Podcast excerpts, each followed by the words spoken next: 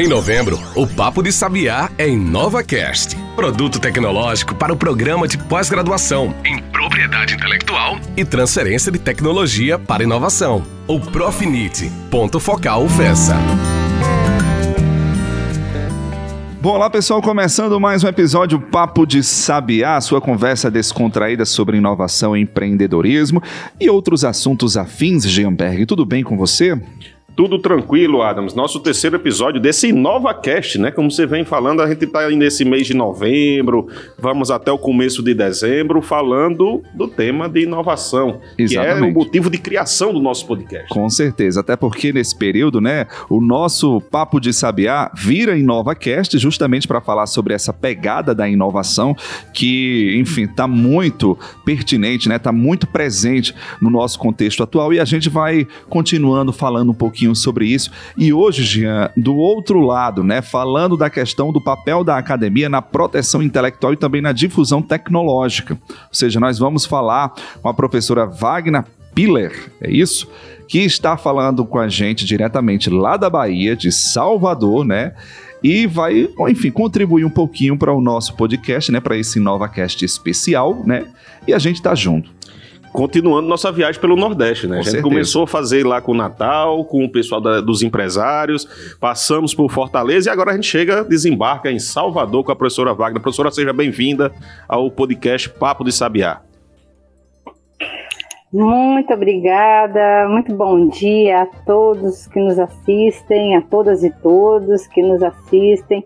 Meu, aí, meu uh, cumprimento especial ao professor Jean, ao Adams, né, que fizeram esse convite, que muito, muito nos honra. Vamos fazer essa conexão gostosa entre o Rio Grande do Norte e a Bahia, né, professora?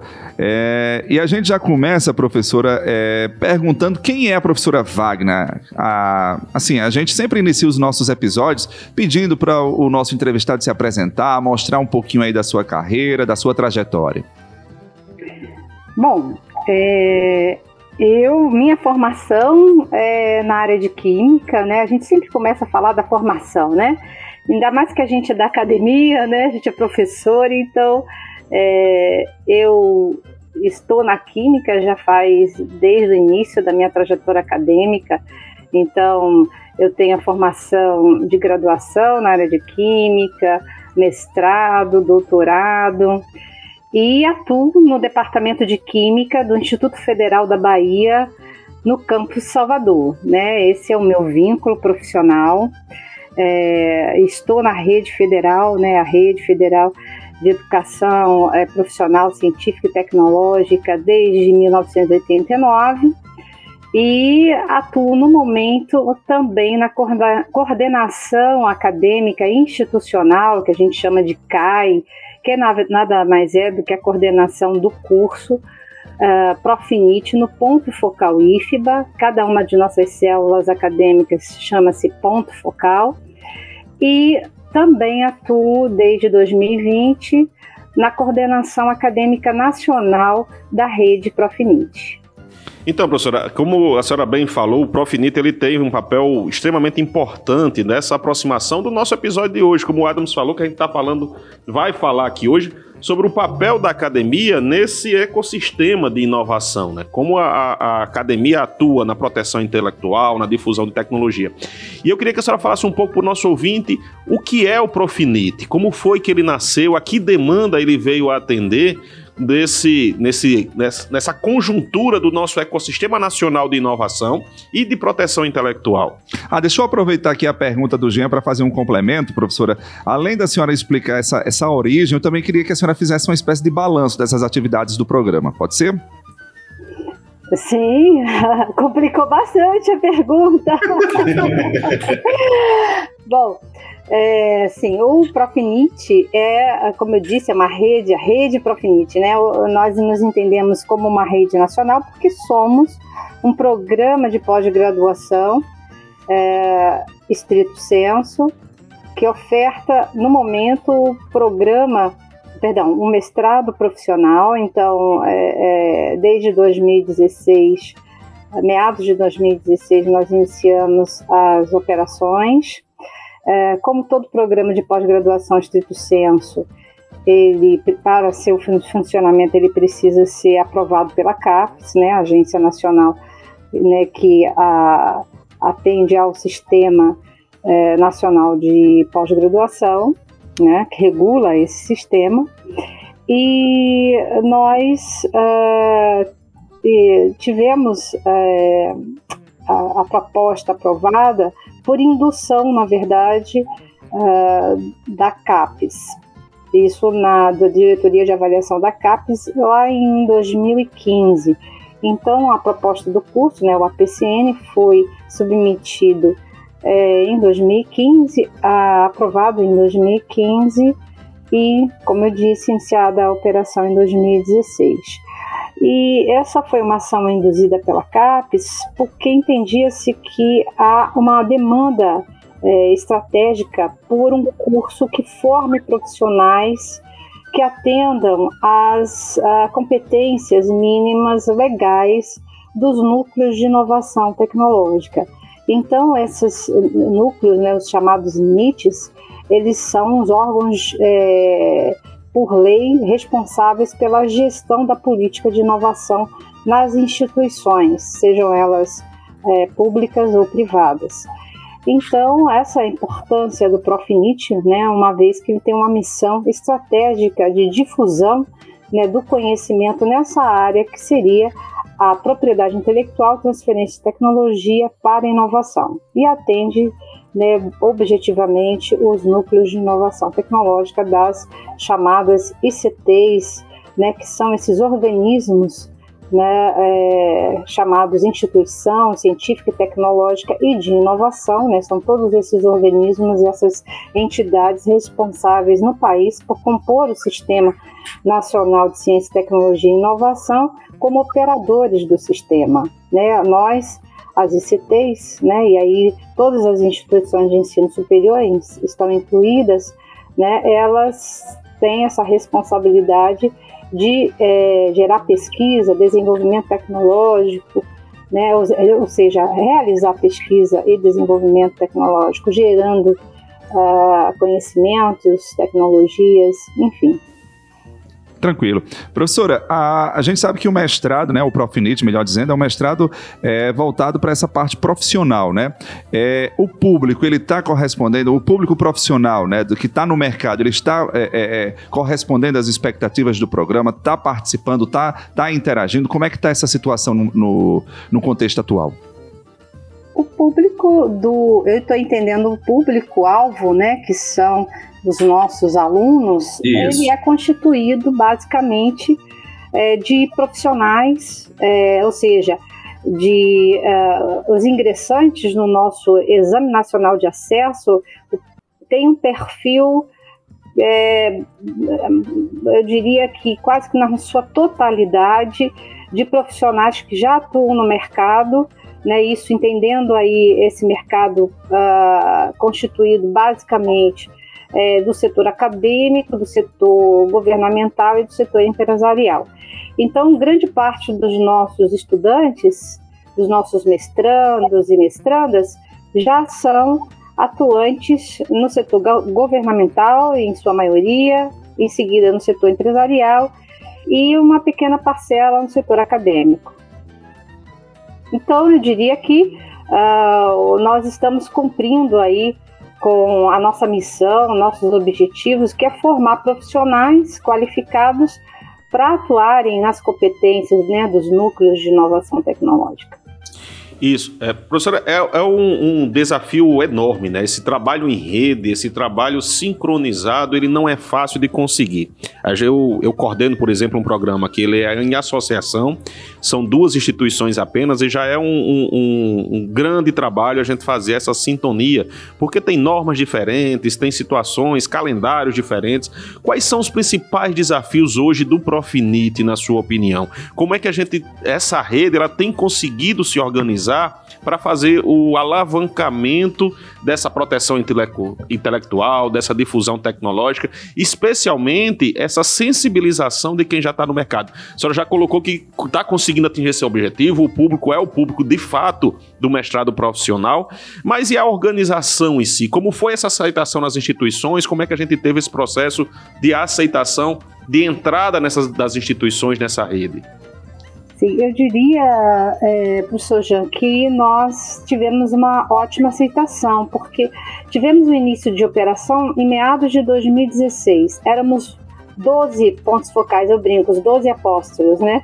12 pontos focais à época, né? Que iniciaram o projeto, né? Uh, e em 2018 nós já tínhamos uh, uma proposta de ampliação, né, de expansão da rede, com uh, totalizando 26 pontos focais. Então nós tivemos mais do que o dobro, né, nós aumentamos a rede em muito pouco tempo, uh, passado menos de um biênio. Né? Então, em, no quadriênio de 2017, de 2017 a 2020, né, que passamos agora recentemente, nós é, já tínhamos 33 pontos focais. Né? E desses 33 pontos focais, é, espalhados pelo território nacional, nós cobrimos 22 estados da federação, mais o Distrito Federal. Então, é, eu diria que a aceitação foi muito boa é, das instituições né, que se despertaram para aderir à, à, rede Profinite. Né? Então, hoje, inclusive, nós temos uh, mais seis ou oito candidatos, seis em processo, seis instituições é, em processo é, de adesão né? Mas estamos aguardando aí o pronunciamento da CAPES para avaliarmos é, o encaminhamento dessas solicitações de adesão que já foram avaliadas pela rede e mais é, dois interessados em participar desse processo de avaliação de adesão, né, que é o nosso edital, mas que no momento está fechado o edital de adesão à rede. Então, assim, sim. Desculpa, professora, pode continuar, perdão. Não, então nós no início começamos com ofertando 100 vagas no nosso Exame Nacional de Acesso. Hoje nós já ofertamos mais de 400, 450 vagas em média por ano. Não, então nós temos hoje aproximadamente 2 mil alunos, entre alunos regulares e especiais, é, é, em curso e mais de 500 egressos, aproximadamente 500 egressos. Né? Então, nesse tempo, ou seja, cinco anos, menos de cinco anos, né, vamos dizer assim, já tendo passado apenas um quadriênio, então nós estamos ainda em processo de consolidação, eu diria que esses números são muito bons. São muito expressivos mesmo. Exatamente. E eu me orgulho de ser um desses dois mil alunos, professoras, que estão no momento aí na, em, em processo né, de, de, formação em busca aí do, do título de mestre. Jean. Isso. Professora, eu, eu queria, assim, para a gente é, é, encaminhar essa conversa, com, do, continuar, né, falando nesse tema do Profinite, a lei de inovação, ela veio, acho que o Profinite, ele também ele nasce dessa articulação que teve, foi necessária, de Fortec, do, do, do ecossistema de inovação da forma geral, para trabalhar em cima primeiro da formulação, depois da implementação do, do, do, da lei de inovação e a, a, a proeminência ou a, a, o protagonismo que ganharam os NITs, né? Como é que a senhora vê esse papel da lei de, de inovação como fomentadora desse ecossistema? Já que o, o Profinit ele acaba se confundindo em vários momentos com ecossistemas locais. Hoje, por exemplo, a gente quando, quando fala aqui, pegando na realidade do ponto focal Mossoró, eu até conversei isso numa reunião, eu participo de um, de um grupo, né, que trabalha com um grupo de trabalho com ecossistema de inovação, quase metade do grupo, do, ou, quase não, mais da metade do grupo, ou é professor do Profinite, ou é aluno, ou é egresso. Então ele, ele teve um papel de, de, de, moldar, de modificar, de modernizar esse ecossistema de inovação. Como é que a senhora vê essa relação entre a legislação, a lei de inovação, criação de Profinite e o status atual do ecossistema de, de inovação? Eu queria até que a senhora puxasse um pouco para a sua realidade para a gente entender no estado da Bahia. Olha, eu diria que é, é, a relação é total, né? Eu acho que a sua fala corrobora para isso, né? Uh, ou seja, para essa resposta, na direção da resposta. Que a sua pergunta, que eu acho que ela já se responde um pouco com o exemplo aí que você trouxe é, do ecossistema local, do ponto focal FESA. Então, eu acho que uh, aqui na Bahia nós também temos é, a mesma realidade muito semelhante. Eu acredito que na maioria dos pontos focais é, é assim que acontece. Ou quando a gente tem um, um ponto focal ou, ou, um estado, por exemplo, em que ah, o, não existe ponto focal, aquelas pessoas que estão à frente é, de propostas de adesão à rede são profinitianos. Ou seja, são, são egressos do Profinit que é, ou que estão ah, fazendo parte de todo esse processo de solicitação de um, um ponto focal, né, da, da, da realização, né, de trazer um ponto focal para aquele estado, né, para aquela região. Então, eu vejo que uh, o Profinit, de fato, ele está bem alinhado com a lei de inovação, né, naquilo que compete especificamente as, aos núcleos de inovação tecnológica, né, que é a gestão de toda a política de inovação, e aí vem todas as estratégias de transferência de tecnologia, todas as possibilidades de proteção da propriedade intelectual, dos ativos de propriedade intelectual, né, que são muito importantes né, em todo esse essa cadeia né, do ecossistema de inovação. Então, a lei de inovação, inicialmente na sua versão né, lá em 2004, foi uma iniciativa muito importante né, para justamente integrar, né, ou melhor, é, aproximar a academia é, dos setores produtivos, né? Só que passaram-se tantos anos e a gente não viu um, uh, uma reação, é, é, uma reação expressiva com relação a essa aproximação, ou seja, nova, muito, parcerias sendo realizadas, é, é, enfim.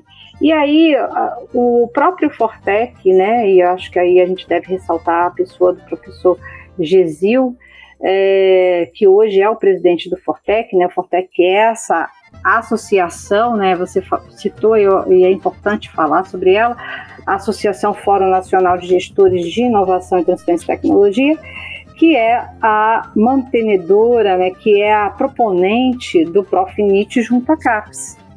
Uhum. Então, é, eu diria que nós, o Fortec, eu faço parte hoje do Conselho é, Consultivo, mas já estive na diretoria por alguns anos, teve um papel fundamental, especialmente com a ação Profinite, uh, no, em toda essa melhoria da legislação que fez com que a atual legislação, né, ou seja, o novo Código de Ciência, Tecnologia e Inovação, que é a lei é, 13.243, né, de 2016, atualizou alguns, algumas cláusulas da Lei de Inovação, a 10.973. Né? Então, é, eu diria que a Lei de Inovação, lá em 2004, foi uma, uma boa iniciativa, mas que precisava de um up, né? precisava de uma sacudida, especialmente naquilo que se refere às a melhorar as possibilidades de diminuir as amarras das instituições, eh, das ICTs, em estabelecer parcerias com o setor produtivo. Tranquilo. Pois não, professora. Não, eu ia só acrescentar que também algo que nós avançamos com a nova legislação uh, é o fato de que ainda é, nos processos licitatórios, né, que é houve alguma mudança na 866 e que amarra bastante as instituições públicas. É, e aí eu acredito que isso foi um avanço, porque é, ou talvez ainda isso esteja numa operação tímida nas instituições, mas a lei é, possibilita né, a aquisição de insumos, de equipamentos, é, é, de uma forma mais simplificada quando estes são destinados à pesquisa e desenvolvimento, o que obviamente aí é, relaciona-se com a inovação. Tranquilo. É, professora, eu vou voltar só à questão do Profinit, né? Só primeiro para explicar para o pessoal, a gente está falando tanto de Profinit, eu vou só colocar aqui. Profinit, gente, é, é o Programa de Pós-Graduação em Propriedade Intelectual e Transferência de Tecnologia para Inovação, tá certo? Professora, a senhora falou que seis instituições, no momento, estão em processo aí de credenciamento, né, para é, ver a possibilidade de se transformar no ponto focal. Quais são os critérios que a, a coordenação nacional utiliza para, é, no caso, fazer esse credenciamento? A gente sabe que tem muitas regras, muitos critérios, mas tem alguns específicos, alguns mais, mais assim, próprios para a hora de, de fechar esse credenciamento? Bom, nós temos um edital publicado. Eu acho que é, é, informações mais completas seria interessante que o, né, o interessado acessasse a nossa página no menu editais. É como eu disse, esse, esse edital está fechado no momento. Então, a, as, os critérios estão relacionados ao a própria característica, as características que as que a gente imagina, né, que essa instituição, características ou uh, como eu posso dizer, uh, todo esse ecossistema que envolve essa instituição, essa organização que solicita esse credenciamento. Então, os apoios é, de todo o setor produtivo, das instituições, das outras ICTs, isso é um critério bastante importante para nós. Então, é constituída uma comissão, essa comissão vai fazer uma visita técnica e nessa visita técnica, além de toda a apresentação da instituição, a demonstração de compromisso dos órgãos gestores, né, aí a reitoria, representada pela reitoria, pelas pró-reitorias, né, toda essa demonstração de compromisso é, realizada nas visitas e documentada, bem como pelo ecossistema que demonstra haver aí uma robustez, toda uma condição instalada, né, seja da instituição e né, desse ecossistema, é que é, são critérios, né, eu diria, fundamentais para uma possibilidade de aprovação da proposta. Show de bola. Bom, a gente hoje está conversando com a professora Wagner Piller, coordenadora nacional do, do Profinit. Vamos dar um intervalo aqui no nosso episódio, daqui a pouco a gente volta. Pensou em vitrine tecnológica? Acesse plataformasabiá.com. Quer ficar por dentro de editais de inovação e empreendedorismo? É plataformasabiá.com. Agora, se você quer saber de cursos de capacitação, o endereço é plataformasapiá.com. Para o pesquisador, gestor e empreendedor moderno, o caminho é um só: plataformasapiá.com. Acesse agora mesmo e baixe o nosso aplicativo.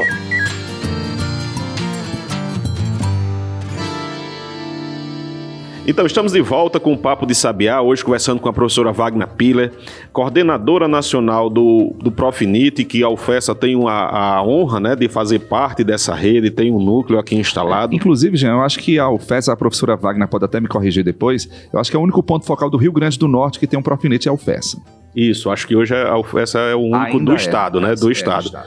É, professor, eu queria sair um pouco da, da, conversa com a coordenadora e conversar um pouco com a pesquisadora, né? Com a professora Wagner. A gente vive hoje no país um momento muito delicado para a ciência e tecnologia em termos de financiamento.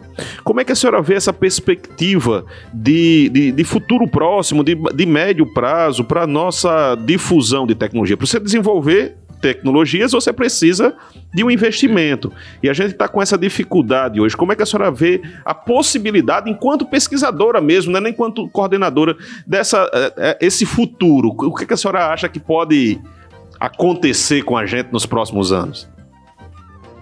Bom, eu acho que, infelizmente, se nós continuarmos nessa trajetória de redução de investimentos, é, na ciência, tecnologia e inovação, né, especialmente na pesquisa, é, nos projetos de pesquisa e desenvolvimento tecnológico que vai gerar inovação, né? Porque essa inovação é gerada justamente nesse é, contato, nessa transferência né, de tecnologia para o setor produtivo. Né? O setor produtivo é que vai de fato produzir a inovação. Então, e aí existem várias formas de transferência, como a gente disse, a própria a constituição de empresas nascentes, spin-offs, startups, que tem uma relação muito forte com a academia. Mas, uh, indo para a sua resposta mais no central, eu acho que se a gente caminhar né, nessa trajetória descendente de investimentos eh, e falta de incentivo, falta de políticas públicas voltadas para ciência, tecnologia e inovação, é, nosso futuro não, não, certamente não será muito positivo, né? Porque o país, para alcançar autonomia, e autonomia é fundamental, né?